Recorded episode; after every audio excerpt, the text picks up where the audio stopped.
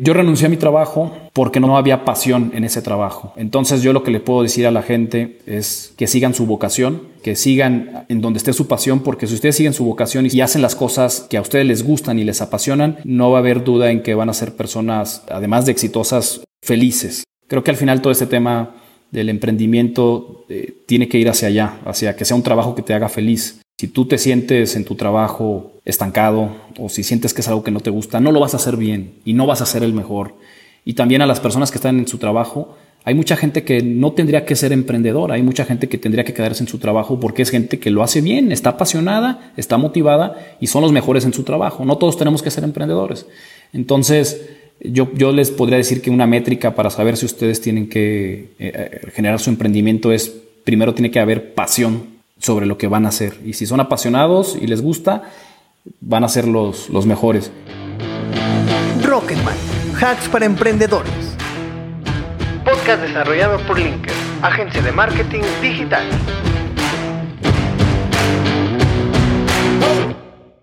Emprendedores, bienvenidos a Rocketman, el podcast donde compartimos hacks para emprendedores y el día de hoy tenemos una charla con el creador y fundador de Borden, Carlos Alba emprendedor potosino que estudió ciencias políticas en la UNAM y que sin duda alguna vale la pena escuchar. Decidí invitar a Carlos a este primer episodio yo creo que muchos de ustedes se van a sentir identificados por la manera en la que Carlos le ha tocado emprender. Y, bueno, Carlos, primero que nada me gustaría que nos platicaras un poquito sobre antes de que iniciara Borden, ¿a qué te dedicabas? ¿Qué tal, Rudy? Muchas gracias por la invitación. Saludo a todos los emprendedores o aquellas personas que estén a punto de arrancar cualquier emprendimiento. Mi formación es en ciencias sociales. Yo estudié ciencias políticas y administración pública en la UNAM. Soy potosino, pero bueno, hice allá la carrera. Egresando de la universidad, comencé trabajando en la Ciudad de México en la Secretaría de Transporte y Vialidad, hoy Secretaría de Movilidad. Y, y pues bueno, digamos que esa fue mi primera incursión en el ámbito público. Después de ahí termina el periodo de este Marcelo Ebrard. Vengo acá a San Luis Potosí, me sumo a un proyecto en el Ayuntamiento de San Luis Potosí, en el gobierno municipal de Mario García Valdés y pues también formo parte ahí de la administración pública. Termina el periodo y después me incorporo a la hoy Fiscalía de Justicia de San Luis Potosí con el maestro Federico Garza, el fiscal general del estado. Y pues bueno, realmente mi formación es de una u otra manera en las ciencias sociales, en la política, en el sector público y digamos que pues mis inicios laborales fueron en ese ámbito. Ya después vendría todo el tema de emprendimiento y, pues bueno, de hecho hoy por hoy me dedico al 100% a, a, mis proyectos. La, el gobierno lo dejé ya hace un año, un poquito más de, de, un año. Tuve que renunciar precisamente porque pues ya te tenía que echarle todas las pilas, toda la energía a mis emprendimientos. Fíjate que eso es precisamente lo que me interesa mucho de tu perfil porque digo, a pesar de que, como bien lo comentas, iniciaste tu carrera profesional en el sector público como funcionario tal cual y ahora digo, conforme vamos avanzando en esta plática, la gente se va dando cuenta pues que básicamente lo que haces el día de hoy, Carlos, no tiene absolutamente nada que ver con tus inicios y precisamente eso es algo que, que me parece que vale mucho la pena eh, resaltar, que luego por ahí hay mucha gente que está trabajando, no sé, por ejemplo en la industria química y de repente tiene una idea de negocio que tiene que ver con moda o, o cualquier otro, otra industria que sea completamente diferente a lo que se desempeñan actualmente y que eso muchas veces genera pues un poco de miedo, un poco de incertidumbre sobre si realmente deberían de aventurarse a emprender en algún sector en alguna industria completamente diferente a lo que pues ya tienen experiencia, ¿no? Entonces, por eso me gustaba eh, invitarte, Carlos, digo, sobre todo que la gente se dé cuenta que no necesariamente tienes que estar trabajando en algún área en específico, digo, obviamente sí te puede ayudar, pero eso no te cierra las puertas, ¿no? Y, y yo creo que eso es parte de lo que ha marcado sobre todo tu éxito. Y bueno, Carlos, hablando un poquito sobre este brinco que por ahí diste de la parte de funcionario público a la parte de emprendedor, ¿Por qué decides incursionar en esta industria del atletismo, de los ejercicios eh, como tal de fuerza? Platícanos un poquito qué fue lo que te motivó a incursionar en esta industria. Comenzó por gusto, o sea, el primer, eh, digamos, proyecto de, de, emprendimiento que tuve fue un gimnasio de CrossFit hace tres años, más o menos. Hoy en ese proyecto de CrossFit en particular estoy asociado con otra persona. Cuando inicié eso fue por gusto, me gustaba hacer CrossFit y quise poner un, un, CrossFit y todo nació porque sentía que lo podía hacer bien y lo podía hacer mejor, ¿no? O sea, Yo como usuario del servicio me daba cuenta de algunas deficiencias y de cosas que se podían mejorar y pues decidí abrir un CrossFit. No había propiamente un, un, tema de fondo como de quiero independizarme del trabajo y quiero dedicarme a esto. No, no lo había. Fue, comenzó como un hobby y fue por etapas que también comencé a involucrarme más en el tema emprendedor. Después, la propia dinámica de, del gobierno y de la política es de ciclos, tú sabes, ¿no? Las campañas electorales y cada tres años o cada seis años estar, estar compitiendo en, en campañas electorales contra otras plataformas políticas y es ese tema, esos, esos ciclos en los que me veía envuelto de, híjole, ya va a acabar la administración y ahora a pensar qué sigue, ¿no? Y es algo muy propiamente de mi carrera, de ciencias políticas, de administración pública, que de repente estamos un poco expuestos a esos vaivenes políticos, al, cambio de administraciones. Y fue, fue por eso que como que dije, necesito un colchón donde caer por si el día de mañana las cosas no salen como yo quiera. Y entonces empecé a visualizar un poco más qué opciones además del CrossFit podía tener y a partir de eso yo visualicé que en los eventos deportivos, no propiamente de CrossFit, sino los eventos deportivos en general, había un nicho interesante de crear ciertas economías a escala, de tener una convocatoria amplia de diferentes industrias fitness. Y bueno, quise, quise intentar por ahí. Nace entonces Borden Run, así se, así se denominó, Borden Run, que es una carrera con obstáculos. Imaginemos, bueno, para la gente que a lo mejor no sabe lo que es una carrera con obstáculos, imaginemos eh, una carrera de 5 o 10 kilómetros, solamente que estas se llevan a cabo en campo traviesa, por lo general, en terrenos tipo trail, y a estas se les van sumando algunos aditamentos, accesorios, equipo, eh, como bardas, muros, rampas, pechos tierra con, con, alambres que tienes que ir tú por debajo arrastrándote. Y digamos que la, una carrera de obstáculos lo que hace es poner a prueba tus aptitudes fitness, no solamente el cardio, el correr, la resistencia, sino también la fuerza, la coordinación, la agilidad, diversas aptitudes físicas del cuerpo humano, ¿no? Entonces, me gustaba el tema de la carrera de obstáculos porque no solamente involucraba a gente que hacía CrossFit, sino que involucraba a otras industrias fitness como entrenamiento funcional, calistenia, los runners, etc ¿no? O sea, yo me he encontrado que mucha gente se suma a estos deportes, no solamente es exclusivo de, de un nicho como el CrossFit, es, es muy amplio. Entonces, pasó primero de un gusto, luego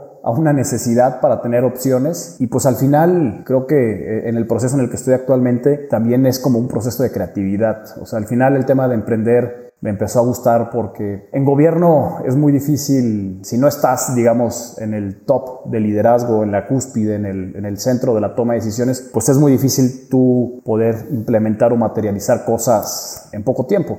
Y en cambio en el ecosistema emprendedor yo me di cuenta que depende de ti y está en ti materializar tus ideas, ¿no? Y eso me gustaba mucho porque me ponía proyectos, me ponía metas y las ejecutaba y veía que salía y, y entonces te das cuenta que, que, puedes hacer muchas cosas. Entonces también se transformó en un tema de creatividad, de gusto, de dividir el riesgo, de no depender nada más de gobierno y, y pues ahorita me encuentro como en un tema de mucha ambición, o sea, de ver hasta dónde puedo llegar. No quiero que suene como a ego, pero sí me estoy poniendo a prueba para ver qué tanto yo me puedo exigir, hasta dónde puedo empujar eh, mis proyectos. Y pues bueno, básicamente fue ahí como, como fui incursionando. Y hoy, por ejemplo, la marca de la carrera de obstáculos ya no es solamente una carrera de obstáculos, lo que estoy intentando hacer es una marca de salud y bienestar en donde tenemos diferentes servicios. El más visible de momento es la carrera de obstáculos, pero en una o dos semanas hacemos el lanzamiento ya de los suplementos alimenticios, de las proteínas vegetales, veganas, de proteínas de, de suero de leche también. Hacemos lanzamiento de ropa y accesorios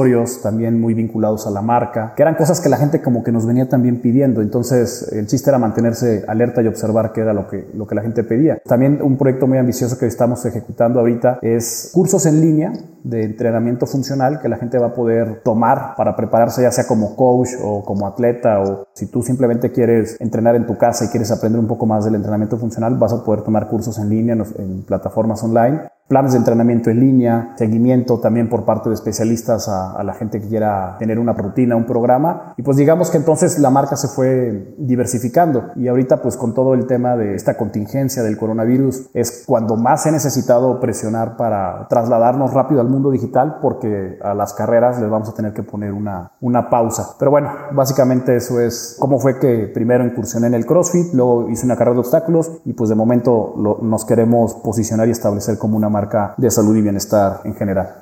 Mencionaste tres puntos que creo que son muy, muy importantes al momento de, emprender. Mencionaste gusto, mencionaste hobby, mencionaste incluso pasión. Que bueno, yo creo que a lo mejor si no estás en la industria, a lo mejor te gustaría emprender, pues de antemano para que tu proyecto tenga éxito, sí necesitas tener esa pasión o ese gusto por lo que vas a hacer, ¿no? Porque en medida que las cosas se pongan complicadas, si no es algo que te apasiona, pues indudablemente vas a terminar abandonando en este caso el proyecto, ¿no? Otro punto que también mencionabas y que me parece bien interesante es la parte de los socios. ¿Por qué? Porque tú estabas trabajando como funcionario tal cual y que a lo mejor por tus propias actividades era difícil separarte por completo. Entonces, ¿qué haces? Me parece muy inteligentemente buscas un socio que te apoye a lo mejor con la operación para que tú puedas mantener tu trabajo eh, que en ese momento era como funcionario, para que a lo mejor en el momento en el que tus proyectos con la visión que, que nos has estado platicando, cómo ha ido evolucionando en este caso Borden Ron, pues tú pudieras separarte por completo de la administración pública y enfocarte directamente en tus proyectos. Y como tercer punto que mencionabas, que me parece bien interesante y que eso es yo creo que de las principales ventajas de tenerte aquí el día de hoy, Carlos, que es la parte de la diversificación. Yo creo que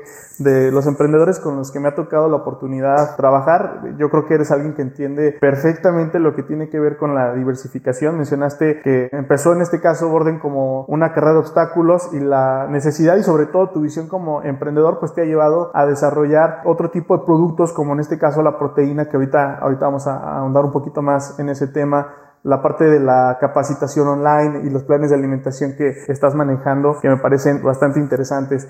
Sobre estos tres puntos que hemos estado ahorita resumiendo, me gustaría que le diéramos un poco de ayuda, en este caso a alguien que está buscando emprender, que luego a veces el tema de los socios se vuelve complicado porque cuando no tienes mucha experiencia piensas en un socio y dices, no, pues a lo mejor un cuate o alguien que tenga lana o alguien que, no sé, la verdad es que a veces es algo que suele generar muchos problemas a los emprendedores. Entonces me gustaría preguntarte, Carlos, ¿qué le recomendarías tú a una persona que está a punto de emprender y que no sabe si necesita un socio? O sea, ¿cómo pueden ellos encontrar al socio perfecto? Es muy buena pregunta. Yo la verdad a la fecha también eh, siempre sigo pensando en el tema de las sociedades.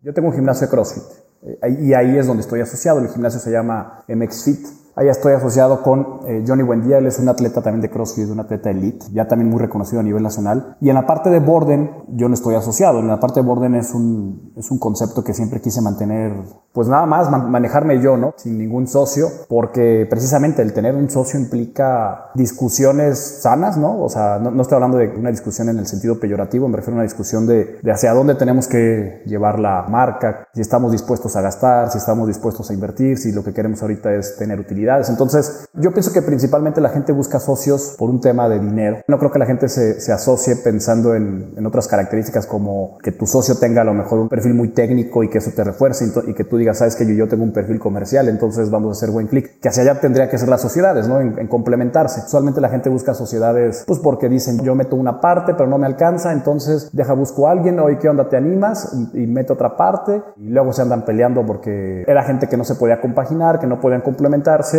y terminan arruinando los negocios. Entonces pienso que usualmente la gente lo hace por dinero. Y en este punto, es lo, lo que le diría a la gente es, si lo que quieres es un socio porque te hace falta capital, ve y pide un crédito al banco. Es preferible que te endeudes a que firmes un contrato de por vida con una persona con la que no sabes si vas a poder trabajar en el largo plazo. Es muy complicado el tema de las sociedades. Luego hay también sociedades, por ejemplo, que pues armas el papá con el hijo, entre hermanos, sobrino con el tío y pues terminan en, en pleitos. Entonces, si vas a buscar un socio, que sea por un perfil técnico, por un perfil comercial, por un perfil operativo, un perfil administrativo en el cual se puedan complementar y que cada quien tenga sus áreas de trabajo y que estés dispuesto a respetar la capacidad de esa persona con la que te estás asociando, que sepas que si te estás asociando con alguien que es muy buen vendedor y que puede establecer una estrategia comercial que tú realmente no, no lo harías, déjalo trabajar y ese va a ser tu socio. Tu socio se va a encargar de asumir esa responsabilidad. Y tú si eres a lo mejor una persona muy operativa que te gusta pues realmente estar viendo que tu producto salga adelante, los pedidos, los procesos, quédate en esa área y también pídele a tu socio que respete esa área y que, no se entorpezca el asunto porque uno quiera participar en todos los territorios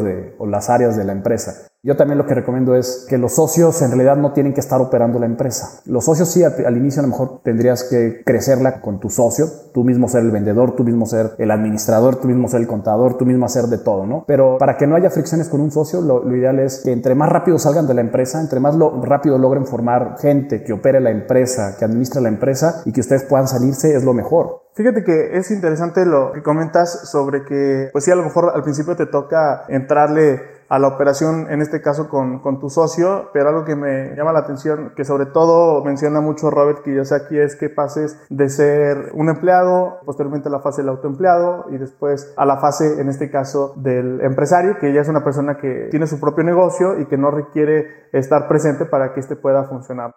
Y bueno, Carlos, la pregunta obligada del podcast, ¿en dónde te agarró el coronavirus? ¿Qué eventos tenías en puerta? Híjole, la pregunta obligada. Sí, el sábado pasado tenía un evento en Guadalajara, el 21 de marzo, y este 4 de abril tenía un evento en Ciudad de México. Ya en Guadalajara ya habíamos mandado el tráiler con todo el equipo. Fue algo complicado porque pasó muy rápido.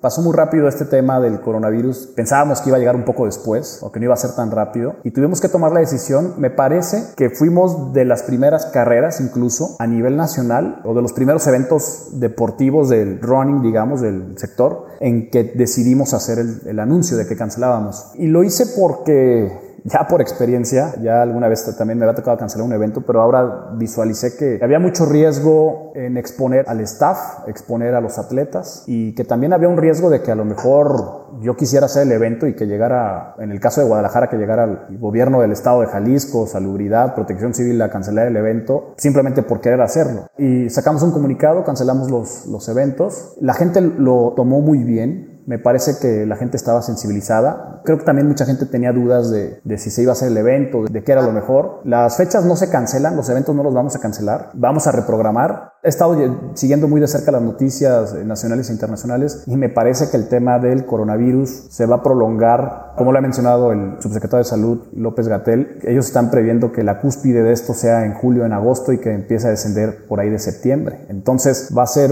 una jornada muy larga de la epidemia y entonces pensamos que los eventos los estaremos mandando al tercer cuatrimestre del 2020. Ojalá que así sea, ojalá que lo podamos hacer. Pero bueno, pues en esta crisis eh, lo, fundamental es darle confianza y credibilidad a la gente que ya se inscribió. Estamos en ese proceso de decirle a la gente que se va a respetar su, acceso para los eventos 2020 o incluso si no pudieran aplicar su inscripción en 2020, hacerlo para 2021. Y pues bueno, o sea, va a ser algo complicado. Precisamente por eso también desde meses atrás veníamos pensando en la diversificación, no propiamente pensando en una contingencia de este tamaño, pero sí en, en no depender solamente de un producto, que en este caso son las carreras.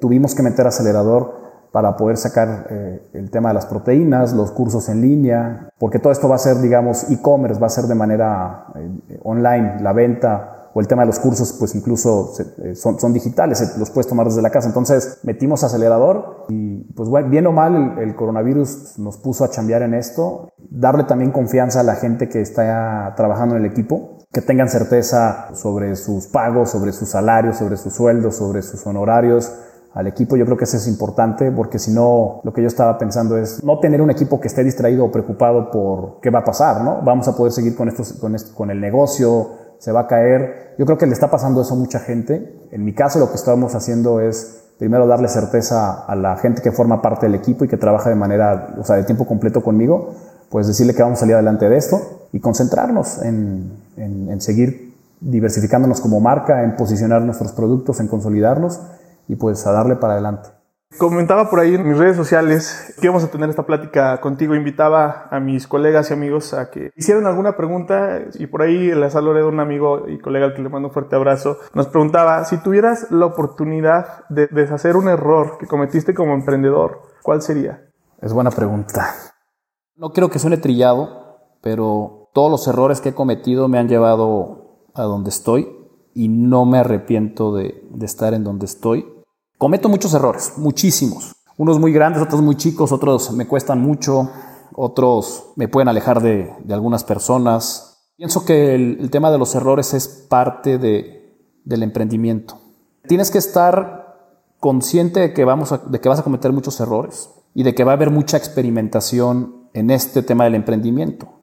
He cometido muchos errores, por ejemplo, en términos de gastos. Luego puedo ser una persona impulsiva a la hora de, invertir o de, gastar o de querer ir hacia la siguiente idea, meta, y entonces a veces gasto, mucho, pero no visualizo un error como tal del que yo me arrepienta y me gustaría deshacer, no, de momento no, no lo, tengo presente, y de hecho no sé por qué cada vez le pierdo más miedo al cometer errores o cada vez le pierdo miedo a estar dispuesto a la experimentación todo esto que hemos estado haciendo de, los suplementos alimenticios, de la ropa y accesorios, del sistema de cronometraje, de la carrera, de ir a nuevas sedes, de los cursos en línea, parten de un hecho de que en realidad no sé qué va a pasar. O sea, aventé tres o cuatro, acabo de aventar tres o cuatro nuevas ideas, nuevos servicios que se están concretando, que los vamos a lanzar y potencialmente uno de ellos puede convertirse en, en algún error que no debimos haber tomado, ¿no?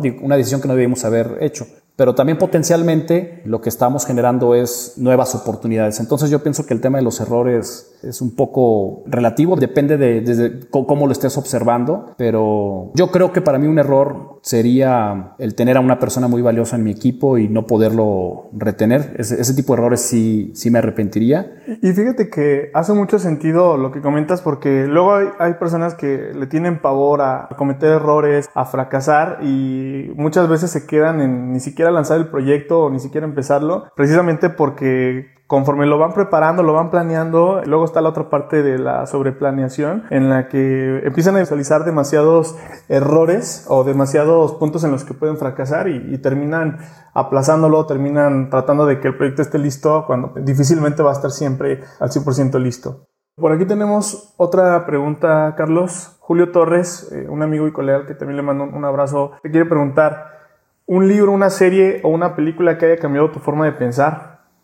Estoy pensando en si en alguna película, me parece que no hay algo así que yo diga que me haya marcado. Una serie, recomiendo la serie de, Bill Gates, eh, que está en Netflix. Es una entrevista muy buena. Y también recomiendo por ahí hay un buen documental que habla sobre la creatividad. Está en Netflix. Ahorita no recuerdo, pero si le ponen ahí en la palabra clave creatividad lo van a encontrar. Pero bueno, el tema de libros, es, el tema de libros sí, sí creo que es importante. Hay un buen libro, que realmente ese libro se convirtió como en una Biblia. Es un libro al que incluso recurrentemente le sigo dando vueltas. Es un libro que se llama El Océano Azul, Blue Ocean. Ahorita no recuerdo el nombre del, autor, pero ese es un libro de cabecera para cualquier emprendedor, El Océano Azul. Y trata un poco de cómo descubrir nuevos mercados o nuevos clientes y no estar compitiendo sobre la base de los mismos productos o servicios, que es lo que usualmente hacemos, ¿no? O sea, no solamente habla de un tema de diferenciación, sino de apelar a crear nuevas industrias. Pongo ahorita un ejemplo que se me viene de ese libro,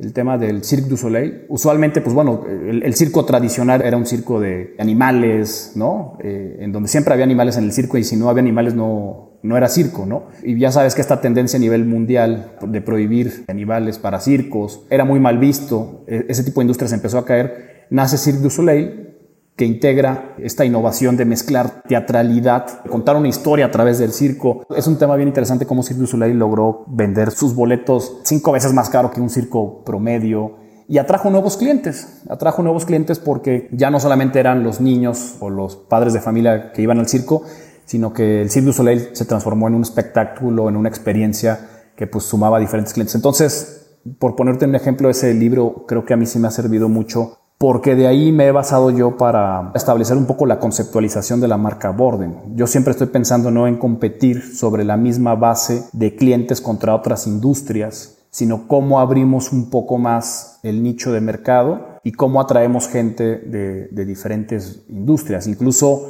ir por los no clientes, por la gente que a lo mejor no es corredora, pero que al ver a nuestra marca está en busca de una experiencia, de algo diferente. Entonces, ese libro creo que sí me ha cambiado mucho la forma en que, en que pienso y en que genero mis ideas. Hay otro libro que no propiamente es eh, como del tema emprendedor, pero que ayuda mucho para tu relación social y tu relación con las personas, que es un libro que se llama Cómo ganar amigos e influir sobre las personas. No quiero que suene como a cómo manipular a alguien, sino cómo ser tú un centro de, de influencia.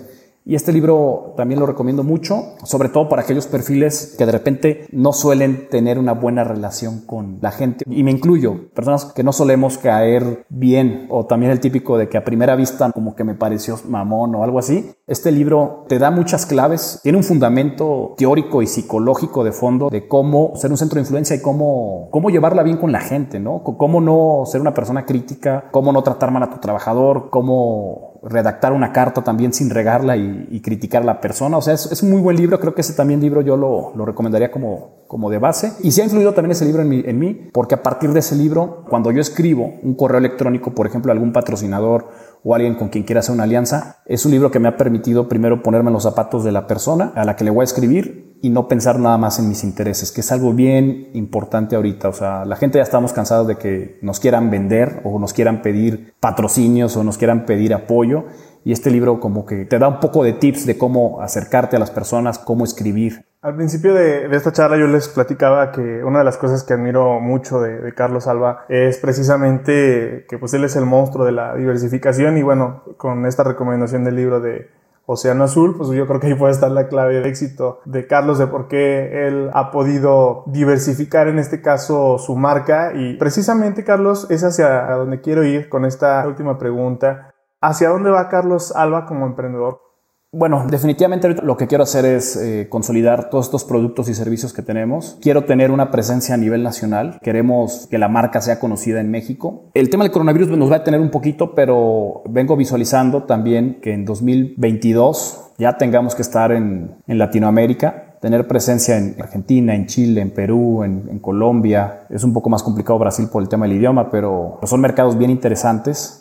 Traigo mucho esa ambición si me preguntas, oye, ¿sería rentable ir hacia allá? La verdad es que ni siquiera he pensado en la rentabilidad, lo hago más porque estoy en este proceso de hasta dónde puedo empujar y hasta dónde yo puedo ser capaz de derribar ciertas barreras mentales de miedo, ¿no? De miedo, de incertidumbre. Y entonces creo que ya tomé la decisión, así como hace dos o tres años tomé la decisión de que quería hacer la carrera y hace dos años tomé la decisión de que quería tener presencia en Jalisco y que este año estaba planeado tener carrera en Monterrey, Ciudad de México y, Guadalajara, los bastiones económicos de México, pues creo que también ya este año tomé la decisión, o desde el año pasado tomé la decisión de que tenemos que estar en, Latinoamérica. Cuando me pongo una, meta no puedo detenerme, no sé si vaya a ser rentable, a veces lo hago simplemente porque creo que esto eleva la moral. No sé si esto es ego, no quiero pensarlo así, quiero pensarlo más bien porque Quiero ver hasta dónde podemos llegar. No va a ser el siguiente año, las cosas van a estar complicadas, obviamente. Podríamos estarlo pensando hacia 2022.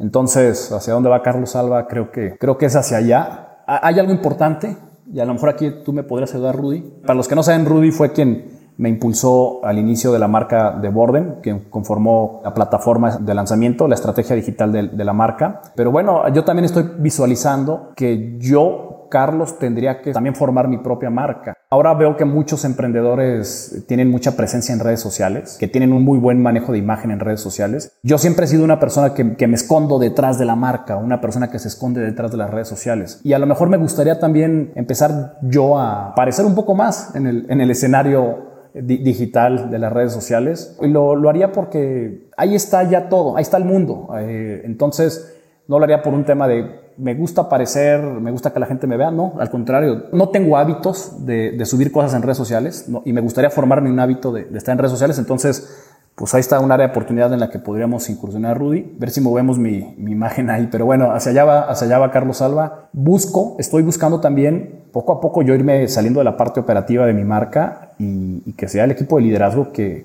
quien se encargue de encauzar esto y a lo mejor pensar en una segunda marca y y, moverme de, empresa, ¿no? Pero bueno, eso ahorita, ahorita no, no, no, es el momento, pero, pero por ahí voy, por ahí voy. Lo tienes en mente. Sí. Carlos, agradecerte sobre todo por este espacio que, que, yo sé que traes por ahí una agenda medio apretada y te agradezco mucho, la verdad, que hayas podido platicar con nosotros, que hayas podido compartir tu experiencia, felicitarte también porque te estás estrenando prácticamente como, como papá. Muchas gracias, sí. Y nada, agradecerte que, que, hayas podido estar con nosotros dándonos nuestra patadita de la buena suerte en este primer capítulo de Rocketman. No sé si quisieras agregar algo. Me parece muy interesante este proyecto. A mí esta entrevista la verdad es que me ayuda también un poco a la reflexión Y creo que la reflexión es algo que podemos llevar todos en individual, pero cuando estamos con personas es un momento incluso de aprendizaje. Yo, yo aprendo de, de las preguntas que me hacen y aprendo de mí mismo soy un emprendedor, llevo muy poco tiempo en el ecosistema emprendedor y por lo mismo tengo mucha humildad. O sea, no, no sé hacia dónde vaya esto. Entonces yo le diré a la gente que tome lo mejor. Eh, no significa que los caminos que yo he tomado sean los, los, idóneos, los, los, óptimos, los ideales. Lo digo con mucha humildad. Parecía a lo mejor como yo platico las cosas, que, es una gran marca y que estoy impulsando muchas cosas y muchos servicios pero la verdad, a lo mejor suena así porque, porque le tengo mucha pasión a la marca y estoy enamorado de, este proceso, pero yo también eh, atravieso dudas, atravieso incertidumbre, atravieso, atravieso procesos de qué estoy haciendo aquí, o sea, son, son cuestiones que siempre al emprendedor le van a pasar, si estás haciendo lo correcto, si deberías estar haciendo esto, si no debiste haber renunciado a tu trabajo, a muchas cosas, ¿no? Ojalá que lo que hoy compartí le pueda servir a, a emprendedores o le pueda servir a, a gente que, que está por incursionar en este proceso o que no se ha animado y pues bueno, yo te deseo mucha suerte también a, este proyecto que estás realizando, Rudy, entrevistar a gente que esté en emprendimientos. Y pues yo también me gustaría escuchar a, las personas que me sigan, porque sin duda yo creo que de, todos nosotros podemos aprender de nuestras experiencias. Y pues bueno, pues muchas gracias. Eh, eso, eso es todo. Muchas gracias, Rudy. Gracias a ti, Carlos, y gracias a ti que estás escuchando este podcast. Nuestra idea es realizar este tipo de charlas con emprendedoras y emprendedores fregones que puedan inspirarte. También buscamos compartir hacks o tips que mejoren tu vida como emprendedor y en el siguiente episodio les voy a contar sobre una app que me ayudó a incrementar mi productividad en un 60%. Spoiler alert, es una app relacionada con dormir inteligentemente. Pero ahí le dejamos, nos escuchamos en el siguiente episodio. Bye bye. Rocketman, hacks para emprendedores. Podcast desarrollado por Linkers, agencia de marketing digital.